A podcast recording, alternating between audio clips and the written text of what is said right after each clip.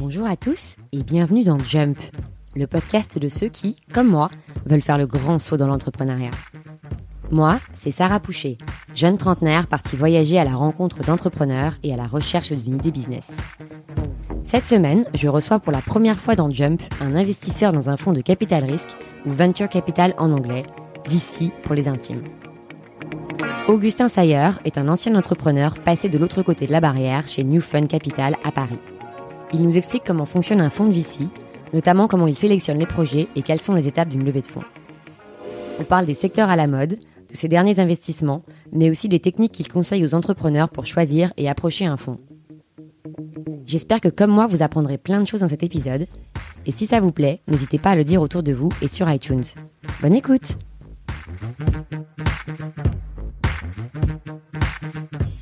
Bonjour Augustin Bonjour Sarah. Bienvenue dans Jump. Merci, merci de m'avoir. Alors Augustin, tu es le premier investisseur euh, que je reçois sur le podcast. Tu es aussi un ancien entrepreneur, mais on va parler de ton métier de donc d'investisseur dans chez New Fund. Alors, est-ce que euh, tu peux commencer par nous raconter comment tu es devenu investisseur? À la base, j'étais investisseur, donc j'ai commencé ma carrière en investissement en private equity. Euh, et ensuite, je suis devenu entrepreneur et j'ai décidé de rentrer dans le VC il y a deux ans. Qu'est-ce que, est-ce que tu peux juste nous expliquer la différence entre private equity et VC Ouais, donc en fait, le VC c'est du private equity, mais euh, tel qu'on le comprend nous dans nos industries, le private equity en général, ça va être de l'investissement dans des sociétés privées euh, qui sont en général profitables ou quasiment profitables et des tickets de euh, des, des- des boîtes qui font du chiffre d'affaires de 5 à euh, 1 milliard. Donc en général, des boîtes 5. 5 millions, Millions, d'euros à 1 milliard Mm. d'euros, et voire plus. hein. Il y a, des, il y a des, gros fonds de private equity. Le PI private equity va- va viser un taux de, de rendement euh, interne de 25% par an. Ce qui est assez élevé. ce qui est si élevé. Bon, tu vas voir, il y a plus élevé. Euh, le VC, donc le venture capital, c'est du private equity, mais c'est du private equity beaucoup plus early stage. On va parier sur des idées qui peuvent être des idées folles, euh, des idées moins folles, mais en général, c'est des boîtes qui se construisent, qui perdent de l'argent et qui ont besoin de capital pendant leurs premiers 2, 3, 10 premières années en fait. Donc parfois, vous investissez dans des boîtes euh, qui font zéro chiffre d'affaires? Exactement. On investit souvent dans des boîtes qui font zéro chiffre d'affaires, zéro euro de chiffre d'affaires. Euh, et l'idée, c'est de les amener euh, au million, aux 2 millions, au private equity et euh, à une exit. Et c'est des boîtes qui ont quand même une structure, enfin qui existent, ou c'est vraiment sur le papier, on vient vous pitcher des idées à PowerPoint et vous faites un chèque? Donc en général, en venture capital, il y a des, il y a des fonds d'investissement qui se spécialisent euh, dans l'investissement sur PowerPoint. New Fund, donc le fonds pour lequel je bosse, euh, le fait pas ou le fait très très rarement. Nous, on aime bien euh, qu'il y ait déjà un petit product market fit. Par product market fit, c'est un, c'est un entrepreneur qui a déjà un produit et le produit se vend déjà. Donc le produit, il est sûrement pas parfait, mais euh, il y a des gens qui sont prêts à sortir leur carte bancaire, leur chèque, leur chéquier. Bon, je crois qu'il n'y a plus beaucoup de gens qui utilisent le- les chéquiers, mais pour payer pour ce produit. Et nous, on va les aider, en fait, à euh, améliorer ce produit, à convaincre plus d'early adopteurs pour ensuite pouvoir développer la boîte. euh. Ce qui s'appelle le seed. Donc, le PowerPoint, c'est, on va, on va appeler ça en France du pré-seed. Pré- Seed, c'est graine en anglais, n'est-ce pas? Exactement. Donc on est la petite graine, voilà. Et donc il y a- a, pré-graine. Pré-graine, ça va être le PowerPoint, ça va être les 100 000, 200, 300 000 euros pour essayer de monter ce produit. Le seed, donc la graine, ça va être les 500 000 à 2 millions d'euros pour essayer de transformer cette graine en une petite plante. Et ensuite, il y a ce qui s'appelle série A, série B, série C, où l'idée, c'est vraiment de transformer cette plante en arbre. Euh, c'est des tickets qui vont en série A de, 2 millions, non, de 3 millions à 10 millions, qui ont tendance à augmenter ces derniers mois et ces dernières années. Et l'idée, en général, la série A, c'est euh, euh, s'internationaliser, euh, devenir multiproduit, euh, créer une équipe de marketing, une équipe de commerciaux. Et est-ce que tu peux nous parler un peu du business model euh, d'un fonds de VC Parce que j'imagine que sur tous les projets que vous, dans lesquels vous investissez, il y en a la grande majorité qui échouent. Comment est-ce que vous gagnez de l'argent? Donc c'est vrai qu'on entend souvent le, le- le- le- l'idée du VC, c'est 9 perdants, un gagnant. C'est plus ou moins vrai, avec quelques nuances. En général, c'est euh, un gagnant, deux petits gagnants, euh, quatre qui, euh, qui on récupère notre mise. Et euh, je sais plus où on est, on est à 4, 2, 3, 7, et 3 euh, où on perd totalement la mise. Voilà. Et l'idée, c'est d'avoir, on parle de TRI, on a parlé de TRI avec le private equity, c'est d'avoir un TRI qui est au-dessus des 25%, euh, qui va de 25 à 200%. hein. Ensuite, la moyenne en France, elle est plus autour de zéro aujourd'hui. Euh, et aux États-Unis, elle est plus autour de 10%. Parce qu'en fait, les quelques boîtes sur lesquelles euh, vous gagnez vraiment de l'argent, vous gagnez beaucoup d'argent. C'est ça. En ça. général, on va faire un x100 sur euh, la boîte où on gagne beaucoup. On va faire un x, x10 sur les, les petits gagnants et euh, x1 sur euh, x1 ou x0 sur tous les autres. Est-ce qu'il y a beaucoup de fonds qui font faillite? Il y a quelques fonds là qui, qui, qui ferment. Ensuite, il y a quand même beaucoup plus de fonds qui ouvrent en France. Le trend en France est clairement porté sur l'entrepreneuriat. Il y a de plus en plus de. Enfin, il y a une mentalité aussi chez les millennials et chez les générations Z qui se porte sur l'entrepreneur. Et donc, on, a tout, on voit tous ces fonds qui se développent euh, à Paris, euh, en province. On a même des fonds franco-anglais qui se développent. Euh, on a des fonds américains qui viennent en France pour investir spécialement en France. Donc, je dirais que la tendance est vers l'ouverture de fonds plus que la fermeture de fonds. Ensuite, c'est sûr, hein, un fonds, l'idée, c'est de rendre de l'argent à ses investisseurs. Et euh, si au bout de 10 ans, le fonds a rendu 0, enfin 0% de TRI ou euh, 3% ou 5% ou 8%, en général, ça va être plus dur de relever ce deuxième fonds. Parce qu'en fait, le fonds doit aussi trouver des fonds. C'est ça que tu nous dis. C'est que en fait, la personne qui crée le fonds donc a sans doute un peu d'argent euh, personnel. C'est peut-être un ancien entrepreneur ou, ou quelqu'un qui a qui a quand même une mise de départ, mais doit aussi trouver d'autres investisseurs qui donc investissent dans son fonds pour que lui puisse réinvestir dans autre chose. Exactement. Et c'est une bonne. euh, c'est vrai qu'on s'en rend pas compte assez. Les fondateurs d'un fonds de VC, même d'un fonds de PI, hein, c'est des entrepreneurs. C'est des gens qui doivent aller trouver de l'argent, avec cet argent faire fructifier l'argent et ensuite rendre l'argent. Et euh, s'ils n'y arrivent pas, bah, la boîte elle ferme et euh, il faut trouver un nouveau job. Dans le cas de New Fund, nous aujourd'hui on a un fonds de 250 millions d'euros et 90% des investisseurs ce sont des anciens entrepreneurs qui ont, euh, qui ont réussi avec leur société, qui ont fait une belle exit et qui désirent euh, réinvestir dans l'écosystème euh, VC français et américain, puisqu'on est un fonds euh, franco-américain. Et tu mentionnais que vous avez 250 millions donc à gérer dans votre fonds. C'est beaucoup ça pour un fonds de VC C'est quoi la taille des fonds en général? La taille des fonds elle a tendance à augmenter. On pourrait dire que en seed, on est sûrement le plus gros fonds. En série A, non, en série A, c'est des fonds qui, sont au-dessus de 250 millions. Ensuite, pour être transparent, nos 250 millions, c'est sur deux fonds. Donc, euh, on a un premier fonds de, de 110, un deuxième fonds de 140. Voilà. Donc, non, c'est, nous, on fait des investissements de 500 000 à, à 2 millions. Donc, en fait, on pourrait dire, ah, ben, 130 ou 140 divisé par 500 000, ça vous fait euh, 260 investissements. Non, l'idée, c'est, euh, il y a la moitié euh, du montant qui est fait pour des premiers investissements et ensuite le reste qui est fait pour réinvestir dans ces sociétés au moment où elles lèvent leur série A, leur série B, etc. Donc en fait, c'est plus simple que l'on ne pense et on va pas avoir 250 lignes. Vous avez des cycles d'investissement, non? Il y a des moments où vous- rentrez un peu en même temps euh, dans plusieurs sociétés et ensuite euh, vous sortez aussi à peu près en même temps, non? Il y a des cycles en tout cas d'investissement sur un fonds où nous, quand on va lever de l'argent, on va dire aux investisseurs, les cinq premières années, on investit. Et les cinq dernières années, donc un fonds de 10 ans, euh, on, va, on, va, on va développer les boîtes et les vendre. Et donc en fait, sur les cinq premières années, il faut qu'on ait investi ces euh, 140 millions. Ensuite, il y a d'autres cycles qu'on peut voir dans le VC, c'est les cycles euh, thématiques où euh, en ce moment, il y a plein de boîtes euh, qui essayent de solutionner euh, les syndics de copropriété. Donc là, on en voit, euh, enfin, on en deux par semaine. Et euh, pendant 18 mois, on va plus les voir. Et dans 18 mois, au moment où il faut lever leur série A, donc la prochaine série, on les revoit tous. Enfin, on voit ceux qui ont réussi à émerger, qui ont réussi leur cible. Donc ça, c'est les cycles qu'on voit en fait en, en VC. Et toi, tu as le droit d'investir à titre personnel? Nous, on a le droit d'investir. C'est recommandé même, enfin, d'investir dans le fonds euh, et dans les investissements qu'on fait. Donc ça, c'est une question euh, qui peut encore être un peu controversiale dans certains fonds. L'idée euh, chez New Fund, c'est de dire, voilà, tu es directeur d'investissement, tu apportes des investissements. Si tu y crois vraiment, bah, tu as le droit de mettre un petit ticket. Tu, peux mettre enfin, 1000 euros, tu peux mettre 10 000 euros pour ceux qui peuvent, mais tu as le droit de, mettre cet argent.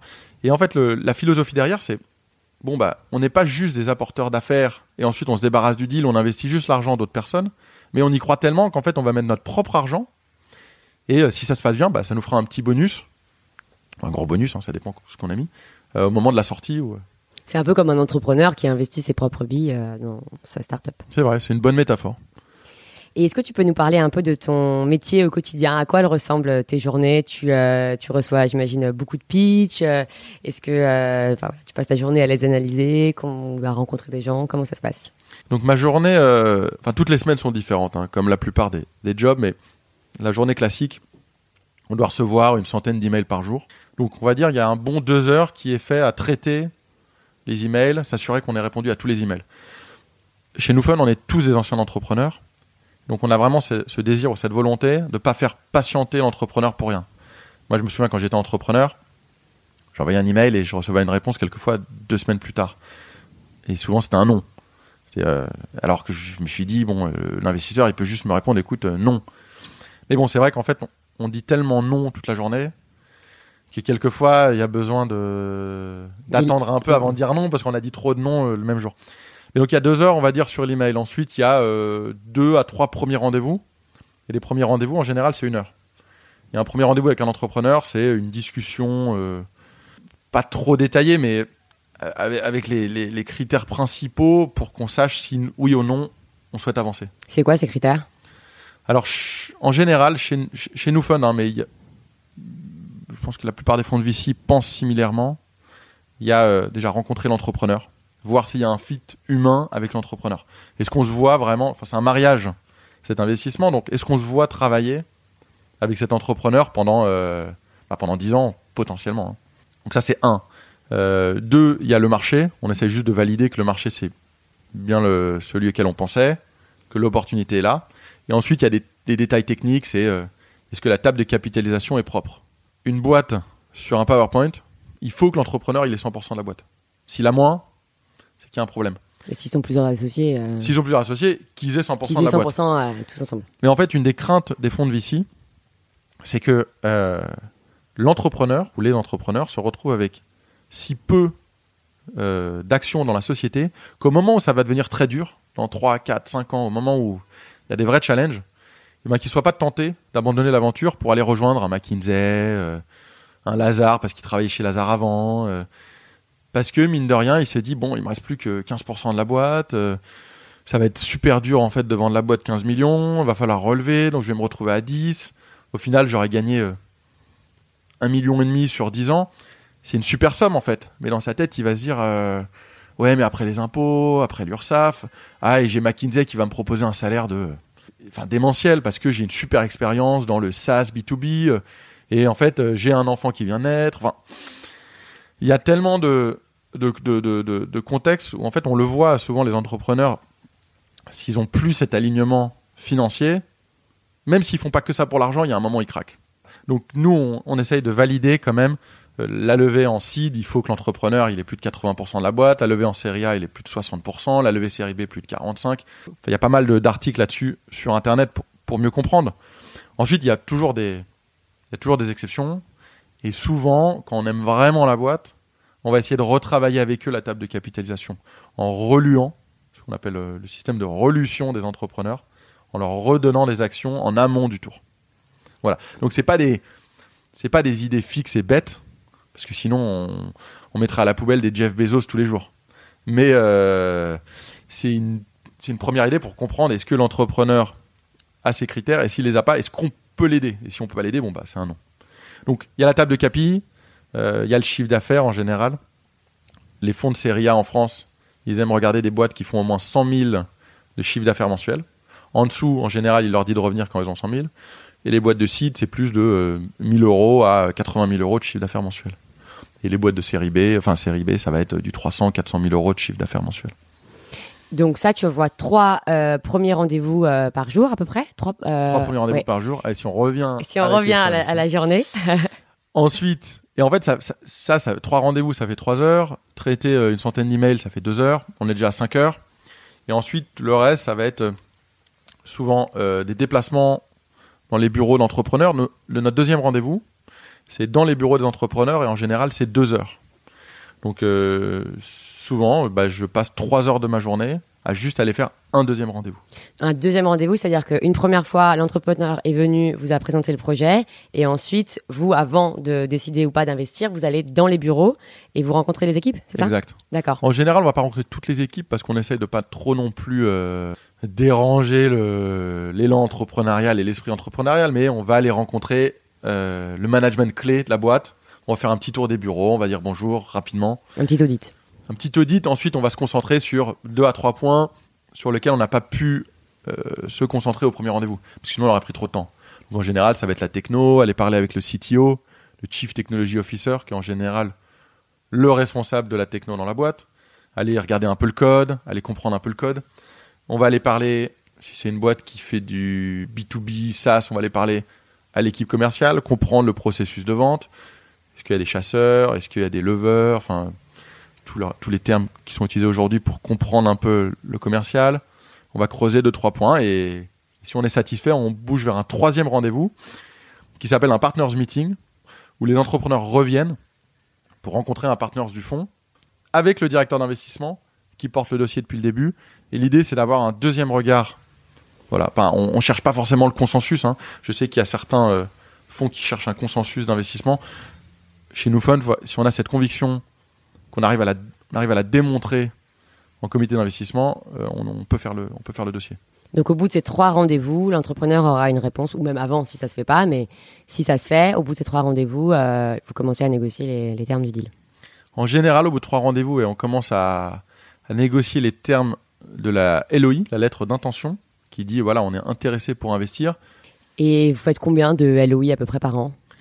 On doit, euh, on doit faire une quinzaine d'investissements par an, et on doit avoir une LOI sur deux qui est euh, un peu plus, on va dire. Il faudra que je regarde les stats, mais je dirais 60 à 75% des LOI qu'on donne qui sont acceptés. Euh, Et pour combien de pitchs reçus? Ah ouais, ça c'est. En fait, la stat, parce que je me souviens plus très bien, la stat, c'est euh, on fait 1% des dossiers qu'on voit. Je crois qu'on voit 2000 dossiers, ouais, on voit, on voit 1500 dossiers et on fait 15 investissements par an. Et du coup, comment ça se passe? Tu reçois euh, donc le pitch euh, sous forme PowerPoint, j'imagine, ou avec un email, ou et euh, com- comment tu t'y prends pour euh, pour analyser en fait euh, C'est quoi un peu les critères quand tu reçois le pitch pour dire si ou pas tu rencontres la personne? Écoute, en général, moi je suis très ouvert, surtout que j'étais entrepreneur avant. Euh, et donc si je vois que le type. Si je vois que l'idée Même si l'idée m'intéresse pas, en fait, si je vois que le type. ou, ou la nana d'ailleurs. Non, non, j'allais, j'allais le dire, mais bon. L'entrepreneur, comme ça, Voilà. on reste euh, gender neutral. Fait un peu de chiffres à une table de capi plutôt propre. Je- En général, je vais les rencontrer parce que ça rentre dans notre scope d'investissement. Ensuite, je, je m'assure que le deal est pas trop gros pour nous ou pas trop petit pour nous. Mais je vais essayer de faire un maximum de premiers rendez-vous et je perds pas mon temps parce que souvent, c'est vrai que très rapidement, je vois que le deal est pas pour nous. Mais euh, ça me permet de créer un lien avec cet entrepreneur, voir si je peux l'aider parce que j'étais dans ses, ses chaussures à une époque. Et, euh, et au final, euh, notre meilleur dossier, enfin mon meilleur dossier plutôt, je peux pas parler toute l'équipe, mais mon meilleur dossier, c'est parce que j'ai dit non à un entrepreneur qui a recommandé Noufun à un de ses meilleurs amis, qui est venu nous voir au tout début, et on a réussi à le convaincre qu'on était, euh, était le bon investisseur pour lui. Alors, est-ce que justement, tu peux nous parler un peu de- des investissements récents que vous avez fait, donc celui-là ou d'autres, un peu des secteurs euh, que vous regardez plus particulièrement? Tu m'as parlé aussi des syndics d'immeubles. Est-ce qu'il y a d'autres choses un peu tendances dans lesquelles vous vous spécialisez? Alors nous, on, chez Noufun, on est secteur agnostique, c'est-à-dire qu'on regarde vraiment tout. Mais bon, comme on, a, on en a discuté, il y a des cycles, il y a des thèmes. Et donc souvent, on se retrouve à faire 5 investissements fintech en même temps, 5 investissements proptech en même temps. Pour ma part, sur, mes, sur les 6 dossiers que j'ai faits, il y en a 3 en fintech, 2 en proptech et 1 en euh, ressources humaines tech, on va dire. Donc, alors attends, fintech, c'est finance, proptech, c'est immobilier, Exactement. et le dernier, tu m'as dit? Euh, ressources humaines tech. Ressources humaines, oui. Et il y a une B2B marketplace, j'ai oublié. Business to business. Dans quel secteur. Euh, Dans les produits électroniques. Et, et en fait, dans, dans, les deux, dans les deux secteurs que je trouve intéressants en ce moment, euh, c'est PropTech et FinTech. La FinTech, à la fois parce que on voit clairement que les banques ont délaissé un peu le côté euh, euh, B2C de leur business. Donc il y a des, une vraie opportunité de marché d'aller convaincre, d'aller prendre leur place et d'aller disrupter ce modèle. On peut le voir, hein, y il y a de moins en moins. Il y a 10 ans, on voyait des banques s'ouvrir à tous les coins de tous les coins de rue de Paris. Aujourd'hui, euh, je sais pas, elles ferment en fait. Les, banques s'en vont.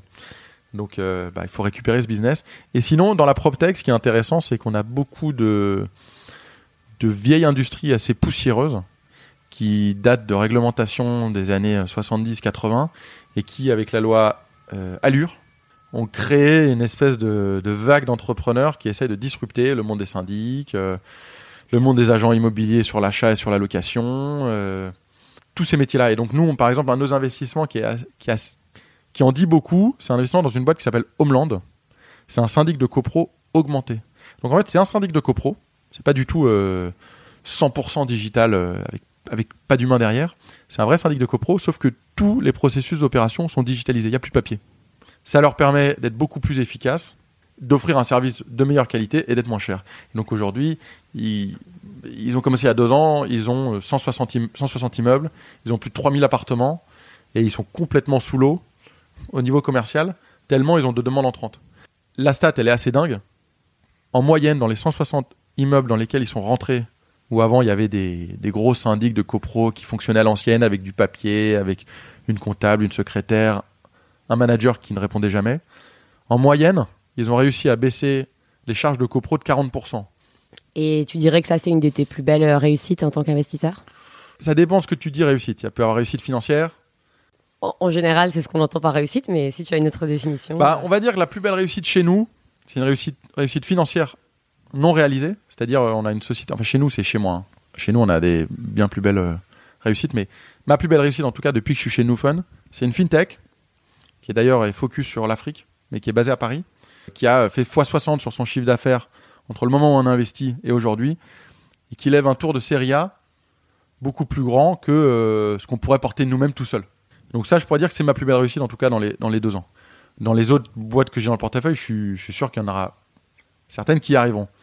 Ensuite, c'est- surtout des réussites humaines avec euh, des belles expériences, euh, aider ces entrepreneurs au jour le jour. C'est vrai que dans ta question où tu m'as dit qu'est-ce que je fais tous les jours, il y a une grosse partie de mon job, c'est d'aller voir les boîtes dans lesquelles on a investi et les aider sur leur stratégie, leur marketing, leur communication, euh, leur vente, comprendre qu'est-ce qui se passe, qu'est-ce du qui va pas. Ouais, du conseil en fait. Mm. Bon, non facturé, hein, mais Mm, euh, oui, oui. du Mm. conseil parce qu'on a envie qu'ils réussissent, on a envie de les aider. Et on voit tellement d'exemples d'erreurs de boîtes qu'on leur dit mais, écoute, je sais que toi, tu es à fond, tête dans le guidon dans cette boîte, mais je peux te dire ce qu'il est en train de se passer. Et en interne, chez nous Fun, et il y a beaucoup de fonds à Paris qui essayent de répliquer ce modèle à l'américaine. En tout cas, nous, je pense qu'on a pris un, un lead. C'est on a des operating partners en interne. On a euh, quelqu'un qui s'appelle Frédéric Krebs, qui était l'ancien patron d'Allociné, qui se dédie à nos sociétés en portefeuille pour tout ce qui est accompagnement, Les opérations.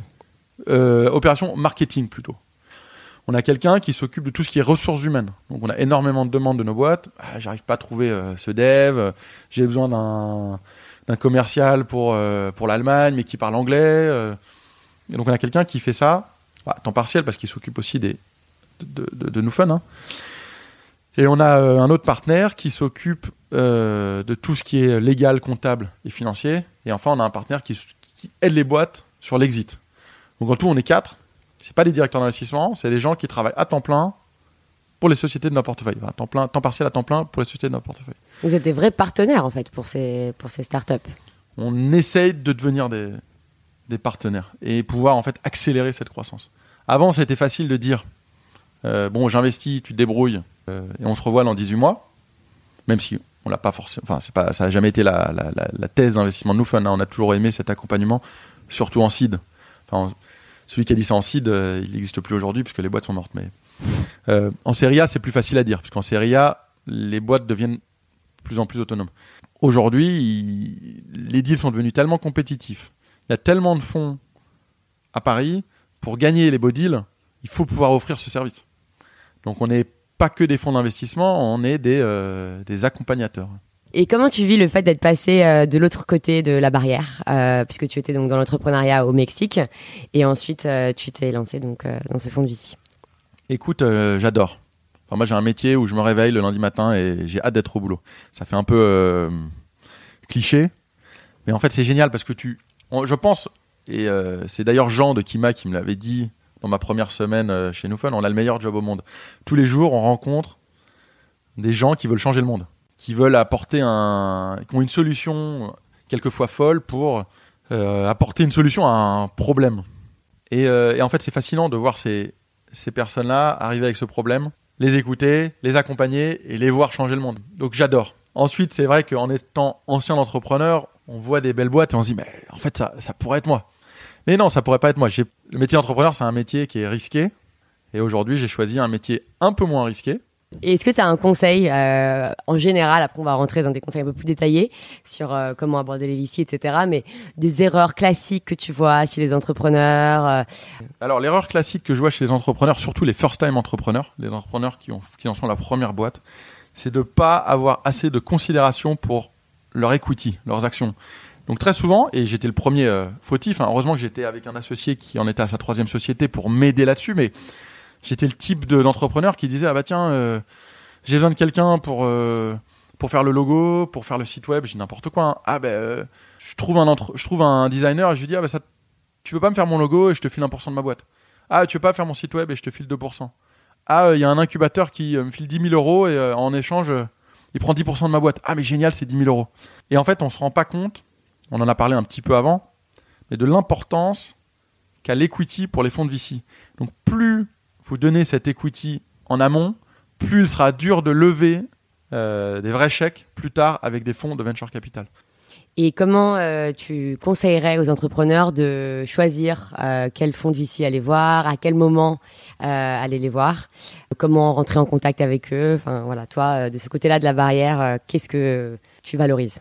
Donc, on en a un peu parlé, mais il y a plein de fonds de VC pour plein de différents stages, de, de stades, d'étapes de, développement de la société. Donc, il y a les fonds de pre-seed, il y a les fonds de seed, il y a les fonds de série A, il y a les fonds de série B. Donc, déjà, pour optimiser votre temps, allez trouver sur Internet des feuilles Excel qui séparent ces fonds en pré-seed, seed, série A, série B, etc.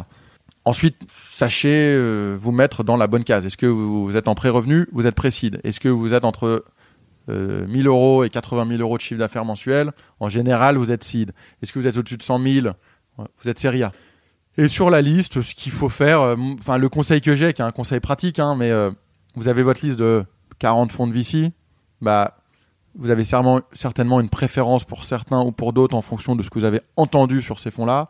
Allez voir les fonds que vous aimez pas forcément au début, pour avoir les questions, pour vous entraîner sur votre speech, et donc comme ça, vers la fin de votre roadshow, vous allez voir les fonds que vous aimez bien et vous serez bien rodé. Et en termes de prise de contact, euh, toi, tu reçois des emails de parfaits inconnus comme ça, ou est-ce que tu recommandes euh, de prendre contact sur LinkedIn ou euh, qu'est-ce qui fonctionne le mieux Donc c'est marrant, il y a deux religions là-dessus. hein. Il y a la religion qui dit euh, il, faut, il faut une recommandation. Et il y a la religion qui dit euh, on s'en fout de la recommandation, envoie l'email. Euh, moi je suis plus de la religion qui dit écoute, je me fous de qui te recommande. Ensuite, je me fous de qui te recommande. Si tu m'écris un email et qu'en fait dans l'email il est plutôt court, concis et que tu as bien visé le, bien visé nous fun, c'est-à-dire tu as compris qui on était, bah, je te reçois. Il n'y a pas de raison que je te reçoive pas. Donc, est c'est quoi les, les cases? Tu dis un mail concis qui vous dit euh, euh, voilà, j'ai vu que vous avez investi dans tel projet, euh, j'aime bien votre philosophie, et, et, et ensuite qui te met en pièce jointe un pitch. Ouais, où on voit qu'en fait c'est pas un copier-coller, qui est un peu de personnalisation, qui comprend que nous fun, nous notre vrai créneau c'est le seed, même si on fait du série A, et donc qui il fait euh, 20 000 euros d'MRR, donc de chiffre d'affaires mensuel, sa table de capi elle est plutôt propre, euh, le pain point, donc le problème il est clair, il y a une solution, il a trouvé la solution. Ça pour moi c'est un email concis. J'ai pas besoin d'un de six paragraphes, hein, j'ai besoin d'un email le plus court possible. Nous on comme je t'ai dit, on reçoit tellement d'emails qu'en fait, on essaye de lire entre les lignes, choper les bons détails, et si les détails sont là. Et pas de deck, pas de présentation. euh, Ah si, excuse-moi. Euh, ouais, en général, un deck. Un deck avec euh, donc euh, pain point, euh, solution, euh, taille de marché. euh, Un deck de 15 à 20 pages. Les decks au-dessus de 20 pages, on abandonne. D'accord, quand même 15 pages. 15-20 pages. Ouais, non, non, mais t'as raison. En fait, ça peut être 10 à 20 pages. Hmm. En général, 20 c'est trop, euh, 10 c'est peut-être pas assez, mais. Mais même en fait, l'idée c'est que si dans les bullet points, dans le texte de l'email, euh, il y a les infos, bah écoute, je fais du chiffre, euh, ma table de capi, j'ai 90% de la boîte, euh, et je résous ce pain point, le deck, j'en ai pas forcément besoin en fait. Très bien. Et alors pour terminer cette interview, est-ce que tu peux nous parler d'un livre qui t'a particulièrement inspiré, euh, soit sur ta présente carrière d'entrepreneur, soit sur celle d'investisseur? Donc euh, moi j'ai commencé ma carrière en fusion-acquisition et euh, en 2008, en juillet 2008, donc deux mois avant Lehman et quelques mois après Bear Stearns. Et un bouquin qui m'a fasciné, je crois que c'était en 2009 quand il est sorti, c'était le bouquin d'Andrew Ross Sorkin, qui était le chef de la section M&A du New York Times, qui est assez connu, euh, qui est sur CNBC, je crois, qui s'appelle Too Big to Fail. En fait, en 300 ou 400 pages, il parle de la faillite de Lehman et la faillite d'AIG, le groupe d'assurance. Euh, ce bouquin est fascinant de comprendre comment, ces deux faillites se sont passées, les, les forces macroéconomiques derrière, les forces politiques, à la fois extérieures et intérieures. Enfin, c'est un bouquin que j'ai dévoré. Donc, euh, je le recommande. Il est assez connu comme bouquin, donc ça m'étonnerait pas qu'il y en ait quelques-uns de vous qui l'aient On lu. l'a pas eu euh, encore. Too big to fail. Je mettrai sur les, les notes du podcast. C'est pas le euh, bouquin classique euh, The Hard Things About Hard Things, mais bon. Aussi là, on l'a déjà eu une petite dizaine de fois, donc je pense que c'est bien qu'on en ait un nouveau. Est-ce que tu as une idée de boîte pour moi? Écoute, j'ai une idée qui me trotte la tête. Enfin, pas pour moi, hein, mais pour toi, Mhm. donc. Enfin, ce que j'ai remarqué, donc je suis arrivé en France il y a, il y a 18 mois. En fait, c'est la première fois de ma vie où je suis payé tous les mois. Toute ma vie, moi, j'ai été habitué à être payé toutes les deux semaines. Donc, c'est vrai que la mentalité de consommation est complètement différente. Le premier chèque, c'est le chèque du loyer, et un peu plus. Et le deuxième chèque, c'est le chèque où tu te fais plaisir. Enfin, je, simplifie très rapidement.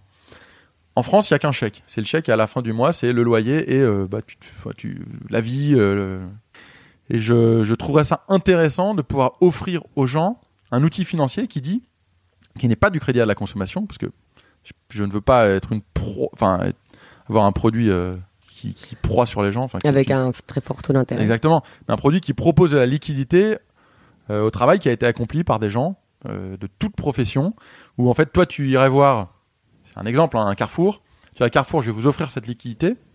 Je vais vous demander de me facturer, je vais vous facturer X euros par mois par employé. Et ensuite, tu offres ce service à tous les employés de chez Carrefour, qui soient à la fois, enfin tout, du corpo, au magasin, euh, au livreur. euh, Et Carrefour te paye un fee par mois.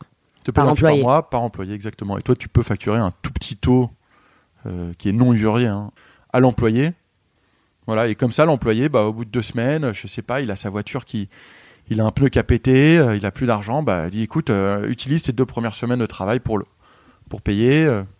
à toi de voir si, euh, si, c'est, si la régulation le permet. Et enfin, et on enchaînera là-dessus, quelle est ta chanson préférée? Écoute, c'est bientôt les vacances, donc moi je vais dire euh, pff, Do you, do you Saint-Tropez Super. Et ben, on, on enchaîne là-dessus. Merci beaucoup, Augustin. Merci Sarah. À la semaine prochaine, les auditeurs.